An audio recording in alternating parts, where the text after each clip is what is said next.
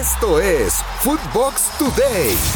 Noche de terror para Cruz Azul en Conca Champions. Cruz Azul tuvo una noche para el olvido en las semifinales de vuelta de la Liga de Campeones de CONCACAF pues además de haber sido humillado dentro de la cancha por Rayados, que los goleó 4 a 1 en el Estadio Azteca para un global de 5 goles a 1, su afición tuvo un pésimo comportamiento en las tribunas, emitiendo el grito homofóbico cada que Esteban Andrada tocaba la pelota, situación por la cual se tuvo que suspender por algunos minutos el encuentro, tal y como lo marca el protocolo de la FIFA. Ahora Rayados será el rival del América en la final de la Liga de Campeones de CONCACAF a disputarse el próximo 28 de octubre en el estadio BBVA a un solo partido, pues así lo marca el reglamento de la competencia.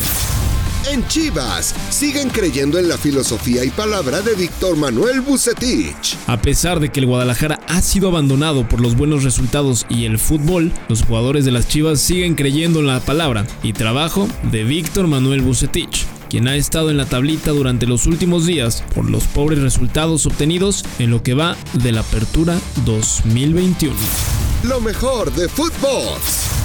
En los dos grandes, Fernando Ceballos y el Pollo Ortiz analizan la actualidad de Chivas y América a una semana del Clásico Nacional. No va a estar nada sencillo para el AME porque se mete a la cancha del Toluca. ¿eh? Sí, la verdad es que tiene, tiene un partido eh, complicado frente a los Diablos. Toluca sale fuerte en casa, se van a pelear el liderato. Ya después vendrán eh, un par de semanas o tres semanas un poquito, hasta cuatro semanas te diría, más tranquilas, a pesar de que este clásico Chivas hoy no es, no es un rival de, mucho cuidado, aunque podría bajar en lo anímico el hecho de no ganar.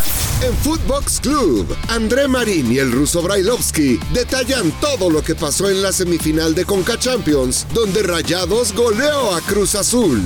Dice Juan Reynoso acabando el partido que es una noche negra para la historia de Cruz Azul, eh, por cómo jugaron, por cómo los humillaron en la cancha y por todo lo que sucedió con los gritos desde la tribuna. Es vergonzoso, ruso, vergonzoso todo lo que le pasó a Cruz Azul el día de ayer. Sí, sí, a ver, desde lo futbolístico y arrancamos por allá, porque en realidad el equipo Reynoso no juega bien. Atlético de San Luis no detuvo piedad a Tijuana en el Alfonso Lastras. Tijuana con Robert Dante Ciboldi es un desastre. El equipo fronterizo fue goleado 4 a 1 por la escuadra del Atlético de San Luis en el estadio Alfonso Lastras con una gran actuación de Germán Berterame que hizo tres anotaciones y el otro fue del exjugador de Pumas Facundo Waller en un partido que se tuvo que retrasar por una hora por una fuerte lluvia en el estadio de San Luis Potosí en la que incluso hubo tormenta eléctrica.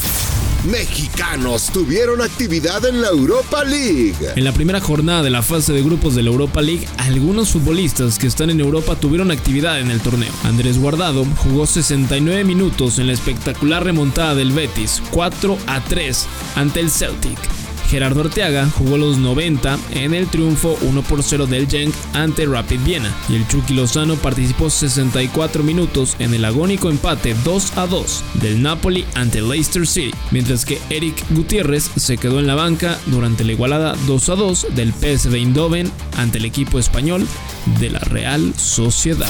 En Eurofootbox, Rafa Márquez nos cuenta lo más destacado del fútbol europeo para este fin de semana. Y lo que viene ya de la liga, hablando del Barcelona y del Madrid, ahora que van a pues, reanudar las acciones, el conjunto del Madrid va a enfrentar al Valencia, mientras el Barcelona va a recibir al Granada. Como viste a Camavinga, que habíamos platicado precisamente aquí en Eurofootbox, es uno de los futbolistas, una de las joyas, ¿no? Llamadas ahí junto con Pedri, junto con Eric García, incluso ya los tienen ahí en el para el Golden Boy, ¿no? Este, premio, este premio que da la revista Tuto, Tuto Sport.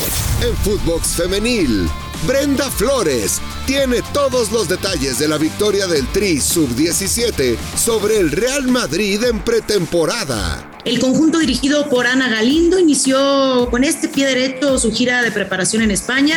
Vence 1 por 0 al eh, Real Madrid. Esta es la quinta concentración y la primera gira que realizan en el año, donde 16 de las 20 convocadas son parte de las fuerzas básicas de los clubes de liga.